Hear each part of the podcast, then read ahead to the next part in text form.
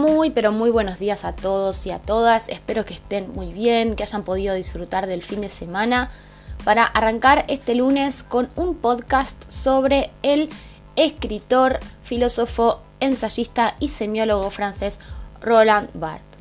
Nacido el 12 de noviembre de 1915 en Cherbourg, en Francia, y muerto el 26 de marzo de 1980 en el mismo país, en París. Eh, Roland Barthes eh, estudió en la Facultad de Arte de París eh, y luego también en la Sorbona de Francia, ¿sí? y perteneció a lo que se llamó el movimiento del estructuralismo, ¿sí? el cual es un enfoque de investigación de las ciencias sociales que creció hasta convertirse en uno de los métodos más utilizados para analizar el lenguaje, la cultura y la sociedad en la segunda mitad del siglo XX.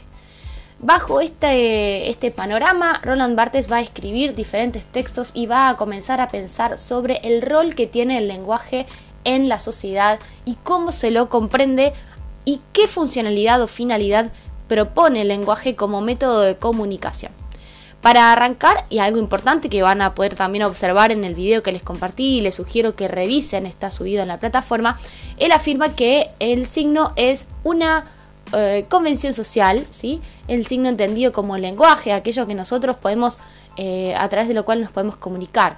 Pensemos que la palabra entonces, desde esta mirada estructuralista, es un conjunto, como si fuera una moneda de dos caras, que tiene un significado y un significante. Eh, como ustedes sabrán, el significado es justamente el contenido, el concepto de esa palabra, y el significante es aquello, es la huella mnémica, es decir, la huella del, sonido que nos deja esa palabra al decirla. ¿sí? Eh, el significado y el significante juntos, por lo tanto, imagínenselo, como les acabo de decir, como las dos caras de una misma moneda, forman lo que nosotros conocemos como el signo lingüístico. Toda esta teoría ¿sí? nace sobre todo de Ferdinand de Saussure, que es otro eh, filósofo y lingüista francés, ¿sí? también perteneciente al estructuralismo y con el cual eh, Roland Barthes va a dialogar y va a discrepar en ciertas construcciones sobre el lenguaje que podrán este, detallarse en el, en el video que, les subí en la plataforma.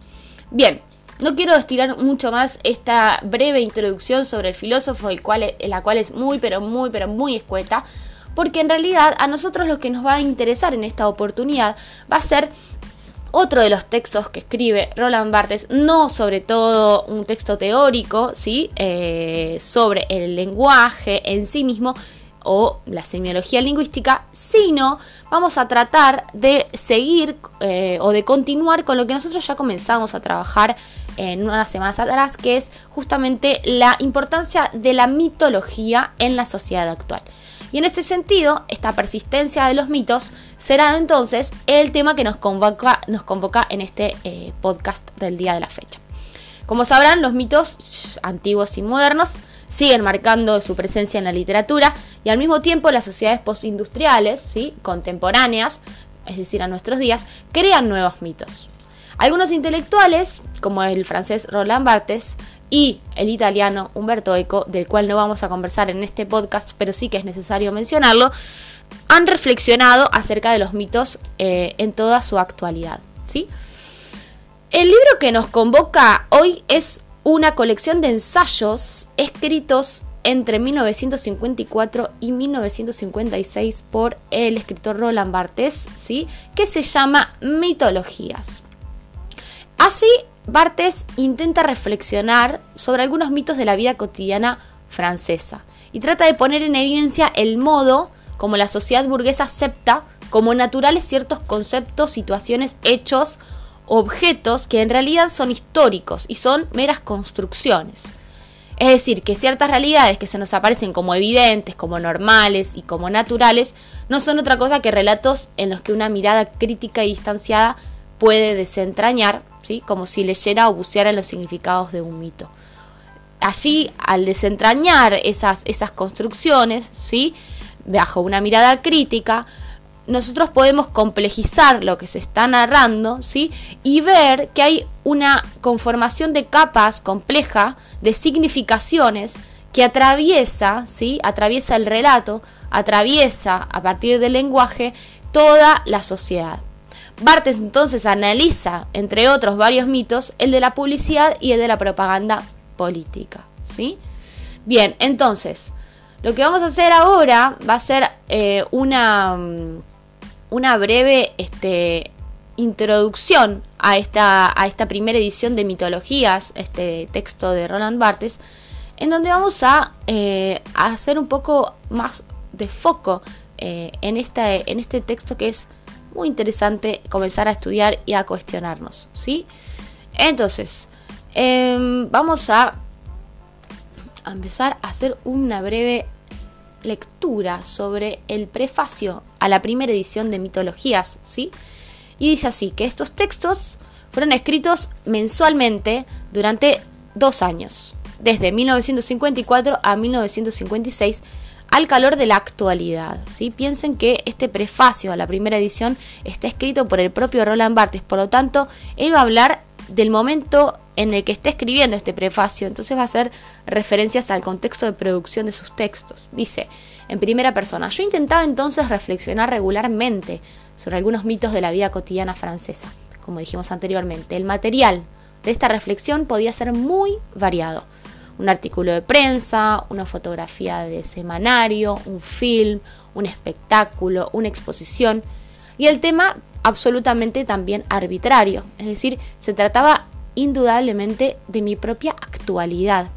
El punto de partida de esa reflexión era, con frecuencia, un sentimiento de impaciencia ante lo natural, entre comillas, con que la prensa, el arte, el sentido común encubren permanentemente una realidad que no, por ser la que vivimos, deja de ser absolutamente histórica.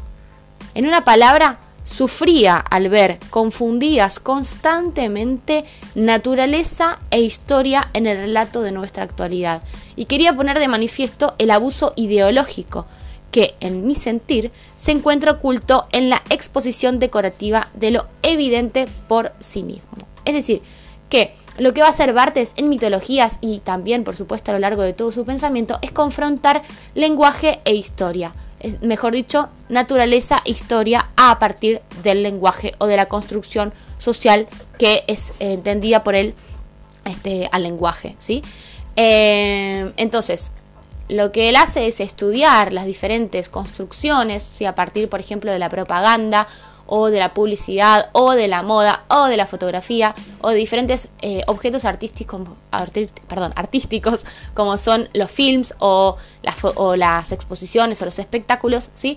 Cómo a partir de esas pequeñas construcciones o materiales culturales hay inmerso una ideología ¿sí? especial que eh, da cuenta de, de otras cosas, sobre todo del poder que tienen los medios para poder, valga la redundancia, dar cuenta de una realidad especial y particular. Entonces, continúo. Desde el principio me pareció, dice Bartes, que la noción de mito da cuenta de estas falsas evidencias. En ese momento yo entendía la palabra en un sentido tradicional, pero ya estaba persuadido de algo de lo que he intentado después extraer todas sus consecuencias. El mito es un lenguaje. Así, al ocuparme de hechos aparentemente alejados de toda literatura, un combate de catch, un plato de cocina, una exposición de plástica, no pensaba salir de la semiología general de nuestro mundo burgués, cuya vertiente literaria había abordado en ensayos precedentes. Sin embargo, solo después de haber explorado cierto número de hechos de actualidad e intentado definir de manera metódica el mito contemporáneo, texto que he colocado al final de este volumen, puesto que no hace otra cosa que sistematizar los materiales anteriores. Escritos mes a mes, estos ensayos no aspiran a un desarrollo orgánico. Su nexo, es decir, su conexión, es de insistencia, de repetición. Aunque no sé si las cosas repetidas gustan, como dice el proverbio, creo que por lo menos significan. Y lo que he buscado en todo esto son significaciones son mis significaciones. Dicho de otra manera, ¿existe una mitología del mitólogo? Sin duda, y el lector verá claramente cuál es mi apuesta. Pero en realidad, no creo que el problema se plantee exactamente de esta manera. La desmitificación, para emplear todavía una palabra que comienza a gastarse, no es una operación olímpica.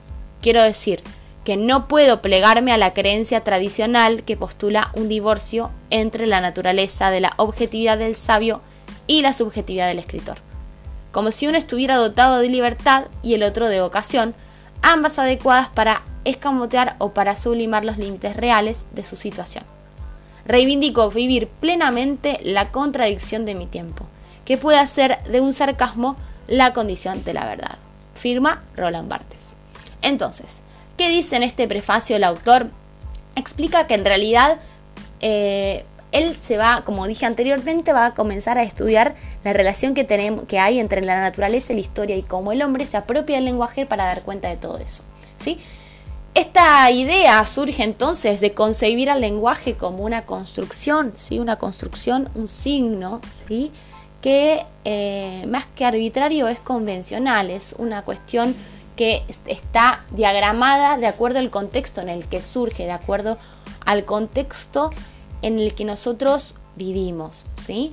Entonces, las distintas convenciones sociales, ejemplo, pongamos por caso un espectáculo, la moda, la publicidad, la propaganda, va a ir variando de acuerdo al contexto en el que va surgiendo. Y en realidad, en cierto punto, es esto lo que Roland Barthes va a estudiar, ¿sí?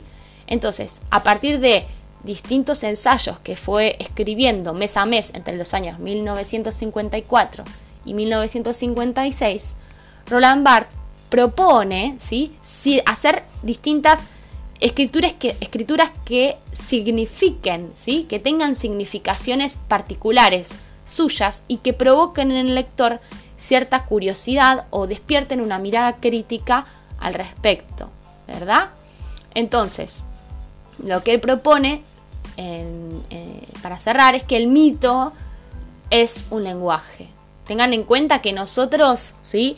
Habíamos comprendido el mito hasta entonces como la explicación o mediante un relato, mediante también el lenguaje, ¿sí? Eh, la explicación de el origen de algo, es decir, el valor de la palabra, de la palabra como eh, portadora de lo fundacional, ¿sí? de algo que surge de nuevo. Por ejemplo, pensemos en el origen del hombre, en el origen del sol y de la luna, como hemos estado leyendo en el Popol Vuh, y mismo el origen del universo entero, como también leímos en el libro de la comunidad Maya Quiche o en eh, el mito de la cosmogonía de Siodo. Entonces, yo los dejo con esta breve introducción a la mitología de Roland Barthes, ¿sí? que vamos a comenzar a, eh, leer, ¿sí? en particular vamos a leer luego un mito eh, que se llama Los romanos en el cine, para luego empezar a introducir brevemente y de a poco los diferentes mitos que Roland Barthes va a ir escribiendo a lo largo de, estos años, los ensayos, ¿sí? Eh, por supuesto tengan en cuenta que como se trata eh, de un escritor del siglo XX, anclado en el estructuralismo, muy, muy, pero muy, muy, muy alejado está de quien podría ser Hesíodo o de aquellos hermanos eh, que escribieron el, origen de, el origen del universo según la cultura maya quiché, ¿sí? De, que viene por supuesto de una cultura más bien oral precolombina, ¿verdad? Entonces tengan en cuenta que estamos ahora situados en un momento muchísimo más contemporáneo en nuestros días, más allá de que Roland Barthes ya eh, haya fallecido, ¿sí? su legado en realidad permanece transversal y universal ¿sí? Eh, a nuestra sociedad y al día de hoy.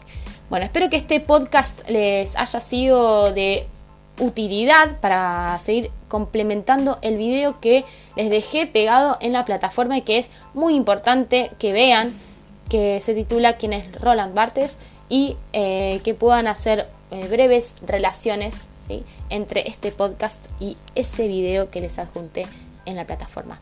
Les mando un fuerte abrazo y nos comunicamos nuevamente pronto para seguir eh, subiendo más material y conversar al respecto.